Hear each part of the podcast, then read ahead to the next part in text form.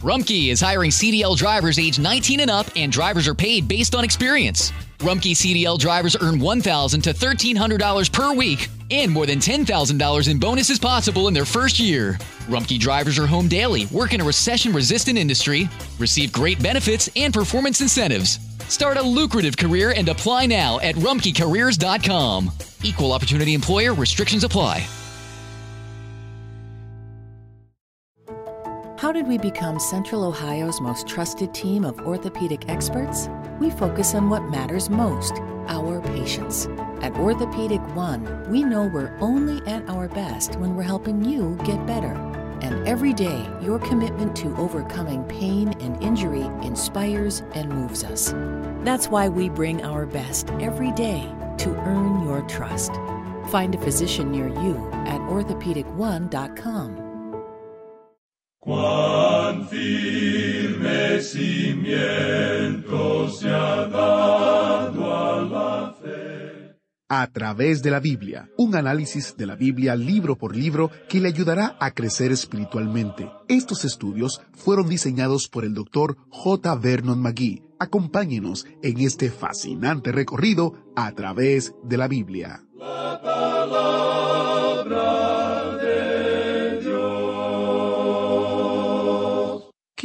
pasó? Sin duda, eso es lo que la gente le preguntaba al hombre que estaba sentado en la esquina suplicando, el hombre que no había podido caminar durante años. Bienvenido a través de la Biblia. Hoy vamos a presenciar un milagro. Un minuto, un hombre se sentaba con la mano extendida, pidiendo ayuda, y al momento siguiente Pedro le dice, No tengo plata ni oro, pero lo que tengo te doy. En el nombre de Jesucristo de Nazaret, levántate y anda. Y el hombre lo hizo. Este estudio va a estar muy pero muy interesante y te invitamos a que busques tu Biblia, que te coloques bien en tu asiento, porque casi casi viene el maestro Samuel Montoya a hablarnos acerca de este interesante milagro. Pero antes de comenzar, presentémonos al Señor en oración. Padre Celestial, te damos gracias por la maravillosa oportunidad que nos brindas de poder estudiar tu palabra y que ella transforme nuestra mente y nuestro corazón conforme a lo que tú te has revelado. En el nombre poderoso de Jesús. Amén. Continuando hoy con nuestro recorrido por el libro de los Hechos de los Apóstoles, llegamos al capítulo tres. Y en este capítulo tenemos el primer milagro de la iglesia y el segundo sermón de Simón Pedro.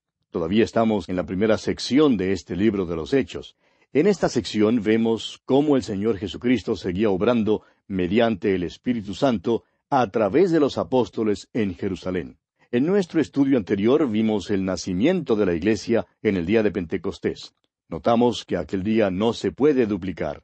Ahora existe la iglesia porque en aquel día el Espíritu Santo vino a morar en los creyentes. Cuando vino a morar en ellos, los llenó con su amor, con su poder y bendición para servicio. De la misma manera en que no podemos repetir el nacimiento en Belén, tampoco podemos repetir lo que sucedió en el día de Pentecostés. Es un hecho innegable que necesitamos del poder del Espíritu Santo el día de hoy. Pero no tenemos que buscar al Espíritu Santo, gracias a Dios que Él está en el mundo, convenciendo al mundo y refrenando la maldad en el mundo el Espíritu Santo también mora en todos los que creen en el Señor Jesucristo. Al entrar ahora en el estudio de este capítulo tres, veremos primero en los versículos uno al once la descripción de la sanidad de un cojo. Luego tenemos la plática suplicante de Pedro en los versículos doce hasta el veintiséis, predicación que resultó en la conversión de cinco mil hombres, como veremos en el capítulo cuatro de este mismo libro. Comencemos pues considerando la sanidad del cojo. Leamos el primer versículo de este capítulo tres de los Hechos. Pedro y Juan subían juntos al templo a la hora novena, la de la oración. Al parecer, esta era la hora del sacrificio de la tarde, la hora cuando entraba el sumo sacerdote o sacerdote a quien le tocara ofrecer el incienso aquel día. Notamos en el Evangelio según San Lucas que le tocaba a Zacarías ofrecer el incienso, cuando el ángel se le apareció. Es interesante notar aquí que ese altar de incienso habla de la oración. Esta era la hora de la oración, y es muy probable que había una gran compañía en el templo orando en aquella hora. Continuemos ahora con el versículo dos. Y era traído un hombre cojo de nacimiento, a quien ponían cada día a la puerta del templo que se llama la Hermosa, para que pidiese limosna de los que entraban en el templo. Este hombre había nacido cojo y era traído todos los días y dejado allí en la puerta del templo. ¿Qué contraste había entre él y aquella puerta que se llamaba la Hermosa? Aquí estaba una puerta hermosa, y aquí estaba también un hombre lisiado. Los hombres pueden hacer cosas muy bonitas, pero al hombre, amigo oyente, no le es posible mejorarse a sí mismo. Ahora, claro que le es posible cortarse el cabello, cuidarse de las manos y de las uñas, bañarse de vez en cuando, etc. Pero al hombre, amigo oyente, le es imposible cambiar esa vieja naturaleza que tiene. Este es el contraste que tenemos aquí. Una puerta hermosa del templo y un cojo de nacimiento. Pues bien, él estaba allí para pedir limosna. Así se ganaba la vida. Ahora el versículo tres de este capítulo tres de los Hechos dice, Este, cuando vio a Pedro y a Juan que iban a entrar en el templo, les rogaba que le diesen limosna.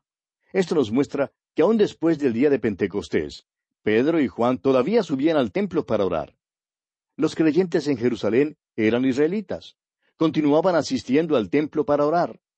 El pobre mendigo vio a Pedro y a Juan, y según dice aquí, esperaba que le dieran algo. Ahora los versículos cuatro y cinco dicen, Pedro, con Juan, fijando en él los ojos, le dijo, Míranos. Entonces él les estuvo atento, esperando recibir de ellos algo. Cuando estos dos hombres le hablaron tan atentamente, el mendigo les miró con la seguridad de que le iban a dar algo. Ahora el versículo seis dice, Mas Pedro dijo, No tengo plata ni oro, pero lo que tengo te doy. En el nombre de Jesucristo de Nazaret, levántate y anda. Alguien ha dicho al contemplar la magnificencia de las estructuras que hoy en día son nuestras iglesias y todo el dinero que figura en sus presupuestos anuales, que la iglesia ya no puede decir no tengo plata ni oro. Y desafortunadamente, amigo oyente, tenemos que añadir por otra parte que ya la iglesia tampoco puede decir a un cojo levántate y anda. Hoy en día la iglesia tiene muchas riquezas. Sin embargo, a la iglesia le falta poder espiritual. Ahora note usted lo que hace Pedro aquí en el versículo siete de este capítulo tres de los Hechos. Y tomándole por la mano derecha le levantó, y al momento se le afirmaron los pies y tobillos. Recuerde usted que el doctor Lucas fue quien escribió este libro. Y es interesante notar que cuando el doctor Lucas relata un milagro, incluye muchos detalles, detalles que no aparecen en otros libros. Por ejemplo, aquí notemos que el doctor Lucas cuenta específicamente lo que pasó dice que tenía un problema en los pies y tobillos. Creemos que el problema radicaba en el hecho de que este hombre no tenía ni músculos ni nervios operantes en sus pies. Ahora el versículo ocho de este capítulo tres de Hechos dice Y saltando se puso en pie y anduvo, y entró con ellos en el templo andando y saltando y alabando a Dios. Amigo oyente, no pierda de vista esta palabrita saltando. Aparece dos veces en este versículo. Este es un capítulo muy interesante. Veremos que Pedro ofrecerá nuevamente el reino de Dios a la nación. En este tiempo, la iglesia estaba integrada completamente por israelitas, como lo hemos mencionado anteriormente. No había ningún gentil en la iglesia en ese entonces. Es que la iglesia comenzó con los judíos en Jerusalén. Más tarde el Evangelio avanzaría hasta lo último de la tierra. Pero estamos aquí en el período de Jerusalén. En otras palabras, aquí se está comenzando a cumplir lo que leímos allá en el versículo ocho del capítulo uno de los Hechos, donde dice que serían testigos primero en Jerusalén, luego en toda Judea, después en Samaria y por fin hasta lo último de la tierra. El Señor había dicho que habría un período de transición e indicó que debían comenzar en Jerusalén. No les dijo que comenzaran llevando el Evangelio hasta lo último de la tierra. Ahora el reino se ofrece nuevamente a Israel. Esta será su oportunidad final. Ahora, ¿cuáles serán algunas de las marcas que identifican el reino? Bueno, según Isaías capítulo 35, versículo 6, una de las señales es que el cojo saltará. Dice allá en Isaías capítulo 35, versículo 6, Entonces el cojo saltará como un ciervo y cantará la lengua del mundo, porque aguas serán cavadas en el desierto y torrentes en la soledad. Esto no es ningún accidente, amigo oyente. Este es un milagro que identifica el reino. Todo israelita instruido que subía al templo aquel día se admiró de esto. Ellos sabían que esto en verdad podría ser el comienzo del reino. Lo único que faltaba era el Mesías, quien había sido crucificado, resucitado de los muertos, ascendido al cielo y tomado su lugar a la diestra del Padre. Pero Él vendrá otra vez. Y hasta creemos que hubiera vuelto entonces si lo hubiesen recibido como Mesías en aquella ocasión. Ahora leamos los versículos nueve y diez de este capítulo tres de los Hechos. Y todo el pueblo le vio andar y alabar a Dios. Y le reconocían que era el que se sentaba a pedir limosna a la puerta del templo, la hermosa, y se llenaron de asombro y espanto por lo que le había sucedido. Note usted que todos le vieron y todos reconocían al hombre. También comprendieron el significado de ese milagro. Sin embargo, amigo oyente, tememos que haya muchos de nosotros hoy en día que no hemos alcanzado a comprender este relato que el doctor Lucas nos ha dado. Leamos ahora el versículo once de este capítulo tres de Hechos. Y teniendo asidos a Pedro y a Juan el cojo que había sido sanado, todo el pueblo, atónito, concurrió a ellos al pórtico que se llama de Salomón. Ahora, ¿será esto el principio del reino? Grandes cosas habían pasado en Jerusalén durante las últimas pocas semanas. Habían sido espectadores de la crucifixión de Jesús, de su resurrección, de su ascensión y el día de Pentecostés. Así pues, todos estarían atónitos ante este incidente, preguntándose qué era lo que realmente estaba ocurriendo. Y tenemos luego el gran sermón de invitación de Pedro. Leamos el versículo doce de este capítulo tres de Hechos. Viendo esto Pedro, respondió al pueblo, Varones israelitas, ¿por qué os maravilláis de esto? ¿O por qué ponéis los ojos en nosotros como si por nuestro poder o piedad hubiésemos hecho andar a éste? Ahora note usted que no dice varones africanos o varones europeos o, varones latinoamericanos. Está hablando a los varones israelitas. Este amigo oyente es todavía el período de Jerusalén. Este es un período de transición. La iglesia todavía no se ha puesto en marcha. Nadie en Roma todavía había escuchado el Evangelio. Nadie en las Américas lo había oído todavía. Nadie en Inglaterra lo había escuchado. Todo esto ocurre en Jerusalén. Pedro tiene entonces mucho cuidado en decirles que este milagro no se había realizado por medio de su propio poder. Y veremos que Pedro dirigirá a sus oyentes judíos hacia el Antiguo Testamento, y les pedirá que si vuelven a Dios, estas profecías se podrían cumplir. Escuche usted algunas de las profecías que la mayoría de estos israelitas sabían muy bien. Dice el profeta Zacarías, en el capítulo doce de su profecía, versículo diez, y derramaré sobre la casa de David y sobre los moradores de Jerusalén espíritu de gracia y de oración. Y mirarán a mí, a quien traspasaron, y llorarán como se llora por hijo unigénito, afligiéndose por él como quien se aflige por el primogénito. Esta profecía podría haber sido cumplida si ellos hubiesen vuelto a él. No fue cumplida porque no aceptaron al Señor Jesús en aquel entonces. No se arrepintieron. Y lo que Pedro está haciendo es rogándoles que se vuelvan al Señor Jesús. Pero ellos rehusaron arrepentirse. De modo que la hora todavía ha de venir cuando esta profecía de Zacarías será cumplida. Ahora lo que sí podemos notar es que esta no era la única profecía en cuanto a este tema. Veamos pues lo que escribió Ezequiel, y más adelante también la profecía de Isaías. Ezequiel en el capítulo treinta y seis de su profecía, versículos veintisiete y veintiocho, dice y pondré dentro de vosotros mi espíritu, y haré que andéis en mis estatutos y guardéis mis preceptos y los pongáis por obra. Habitaréis en la tierra que di a vuestros padres, y vosotros me seréis por pueblo, y yo seré a vosotros por Dios. Y el profeta Isaías, en el capítulo doce de su profecía, versículos uno y dos, dice, En aquel día dirás, Cantaré a ti, oh Jehová, pues aunque te enojaste contra mí, tu indignación se apartó y me has consolado. He aquí Dios es salvación mía, me aseguraré y no temeré, porque mi fortaleza y mi canción es Ja, Jehová, quien ha sido salvación para mí. Luego en el capítulo treinta y cinco, el profeta Isaías habla del cojo que saltará como un ciervo. Dice allá en el versículo diez de ese capítulo treinta y cinco, y los redimidos de Jehová volverán y vendrán a Sión con alegría, y gozo perpetuo será sobre sus cabezas, y tendrán gozo y alegría, y oirán la tristeza y el gemido. Creemos que en este caso ellos comprendieron que lo que sucedió con este cojo fue en miniatura una descripción de la nación entera. Si ellos hubiesen vuelto a Dios, todas estas promesas habrían sido cumplidas. Volviendo ahora al capítulo tres de los Hechos, leamos los versículos trece al quince, donde Pedro continúa hablando y dice, El Dios de Abraham, de Isaac y de Jacob, el Dios de nuestros padres, ha glorificado a su Hijo Jesús, a quien vosotros entregasteis y negasteis delante de Pilato, cuando éste había resuelto ponerle en libertad. Mas vosotros negasteis al santo y al justo, y pedisteis que se os diese un homicida, y matasteis al autor de la vida, a quien Dios ha resucitado de los muertos, de lo cual nosotros somos testigos.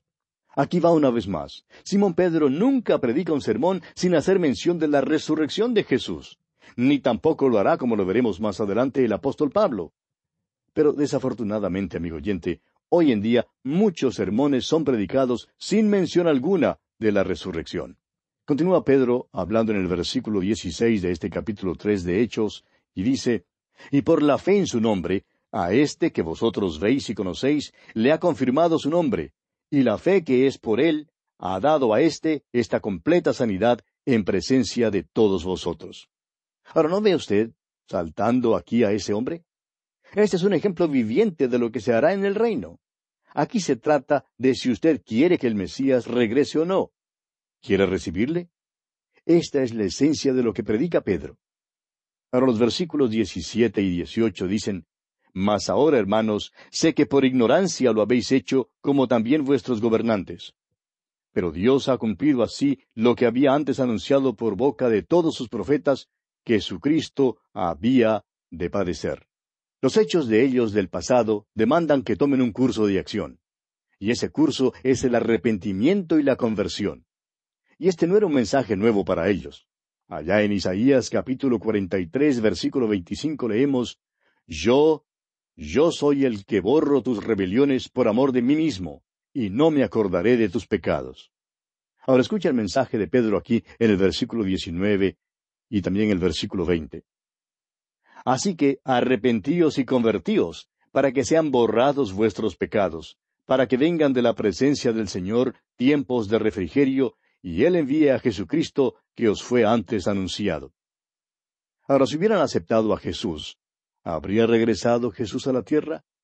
La respuesta clara es que sí. Pedro dice que habría regresado. Y entonces, ¿cuál habría sido el programa de Dios después de eso? Bueno, permítanos decirle, amigo oyente, que quedará como un secreto entre usted y nosotros. No sabemos lo que habría pasado. ¿Le sorprende esto? Bueno, tenemos noticias para usted. Nadie más tampoco lo sabe, excepto Dios. Nos es posible hacer muchas preguntas de suposición, preguntas que realmente nosotros no podemos responder. Todo lo que sabemos es que no aceptaron a Jesucristo. Permítanos leer una vez más desde el versículo veinte hasta el veintiuno de este capítulo tres de Hechos.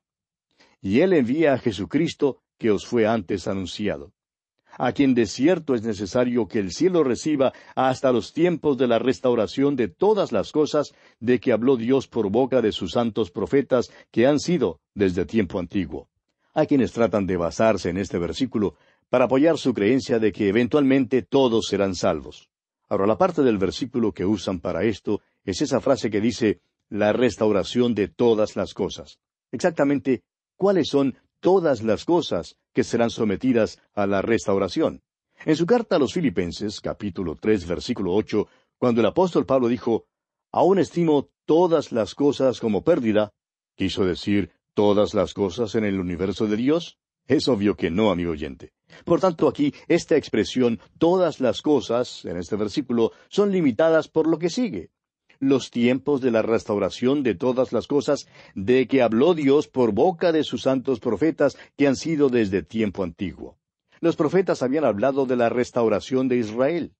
En ninguna parte hay profecía alguna de la conversión o la restauración de los muertos malos, ni los que mueren sin el perdón de sus pecados. Continuemos con los versículos 22 y 23 de este capítulo 3 de Hechos. Porque Moisés dijo a los padres, El Señor vuestro Dios os levantará profeta de entre vuestros hermanos como a mí, a él oiréis en todas las cosas que os hable, y toda alma que no oiga a aquel profeta será desarraigada del pueblo. Es conveniente mencionar aquí que este pueblo que escuchaba a Pedro estaba al borde de un gran juicio. En el año setenta después de Cristo, Tito vino y destruyó la ciudad. Se calcula que más de un millón de personas perecieron y que los demás fueron vendidos a la esclavitud por todas partes del imperio romano. El juicio vino sobre estas personas. Y en los versículos 24 al 26, Pedro dice, Y todos los profetas desde Samuel en adelante, cuantos han hablado, también han anunciado estos días. Vosotros sois los hijos de los profetas y del pacto que Dios hizo con nuestros padres, diciendo a Abraham, En tu simiente serán benditas todas las familias de la tierra. A vosotros primeramente, Dios, habiendo levantado a su Hijo, lo envió para que os bendijese, a fin de que cada uno se convierta de su maldad. Este era un período de transición. Les fue dada su oportunidad final para aceptar al Mesías, pero rechazaron su oportunidad para aceptarlo y por tanto más tarde el apóstol Pablo se presentará como el apóstol a los gentiles. Lo que pudiera haber pasado si se hubieran convertido a Dios es meramente especulación, porque no se convirtieron. Y Dios, amigo oyente, nunca se admira de lo que el hombre hace, porque está preparado para todo, y todo lo usa para llevar a cabo su plan y su propósito. Y así concluimos nuestro estudio de este capítulo tres de los Hechos de los Apóstoles. Llegamos ahora al capítulo cuatro. En este capítulo tenemos la primera persecución de la Iglesia y el poder del Espíritu Santo. Este capítulo cuatro de los Hechos revela el resultado del segundo sermón de Pedro. Cinco mil hombres fueron salvados. Los apóstoles fueron arrestados y puestos en la cárcel por instigación de los saduceos, cuyo único motivo fue la proclamación que ellos habían hecho de la resurrección de Jesucristo. Leamos pues los primeros dos versículos de este capítulo cuatro de los Hechos. Hablando ellos al pueblo, Vinieron sobre ellos los sacerdotes con el jefe de la guardia del templo y los saduceos, resentidos de que enseñasen al pueblo y anunciasen en Jesús la resurrección de entre los muertos. Quisiéramos dirigir su atención a algo aquí que es realmente sorprendente, si no lo ha notado ya. ¿Quiénes fueron los que encabezaron la persecución del Señor Jesús y que por fin lograron que fuera arrestado y sentenciado a muerte? Fueron las autoridades religiosas y especialmente los fariseos. Ellos fueron los enemigos de Cristo cuando Él estuvo en la tierra. Sabemos que más adelante algunos fariseos fueron salvados. Sabemos, por ejemplo, que Nicodemo era salvo y que José de Arimatea probablemente era fariseo. Sabemos que Saulo de Tarso también era un fariseo. Al parecer, había muchos otros fariseos que llegaron a un conocimiento salvador del Señor Jesucristo. Después que los fariseos habían acabado con él, su enemistad y su rencor pasaron. Pero ahora tenemos a los saduceos, quienes no creían en la resurrección. Ahora son ellos los que se constituyen en los enemigos porque los apóstoles están predicando en cuanto a la resurrección de Jesucristo. Y entraremos en más detalle en cuanto a esto, amigo oyente, en nuestro próximo estudio. Por hoy tenemos que detenernos aquí porque nuestro tiempo ya ha finalizado. Será pues hasta encontrarnos una vez más por esta misma frecuencia. Mientras tanto, que el Señor le bendiga es nuestra ferviente oración.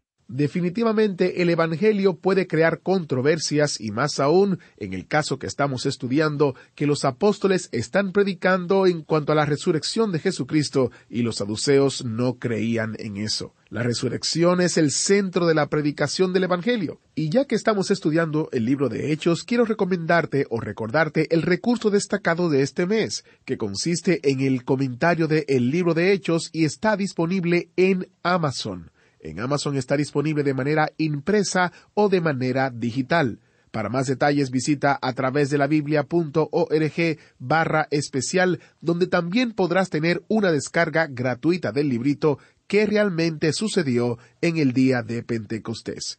Estos dos recursos fueron escritos por el doctor J. Vernon McGee, autor de este libro.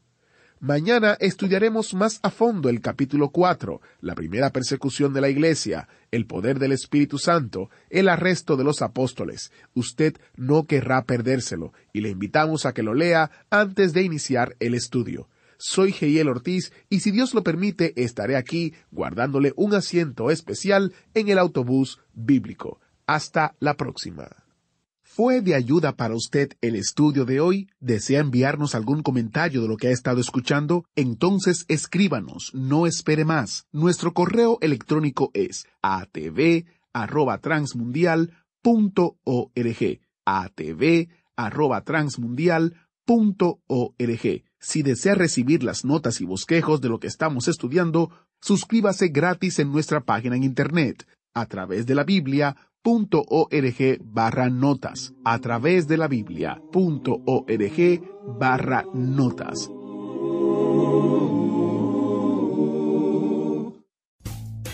Rumkey is hiring CDL drivers age 19 and up, and drivers are paid based on experience. Rumkey CDL drivers earn 1,000 to $1,300 per week, and more than $10,000 in bonuses possible in their first year. Rumkey drivers are home daily, work in a recession resistant industry, receive great benefits and performance incentives. Start a lucrative career and apply now at rumkeycareers.com. Equal opportunity employer restrictions apply. Summer happens at Speedway because everything you need for summer happens at Speedway. Like drinks, drinks happen. The freshly brewed drink, the splashed over ice drink, the wake you up drink, the cool you off drink, the make your brain hurt for a minute drink. All poured however you want them, whenever you want them, all summer long. So on every hot day, you have something cold to sip. Speedway, summer happens here. And now, get any size fountain or speedy freeze for just 99 cents. Excludes maximum.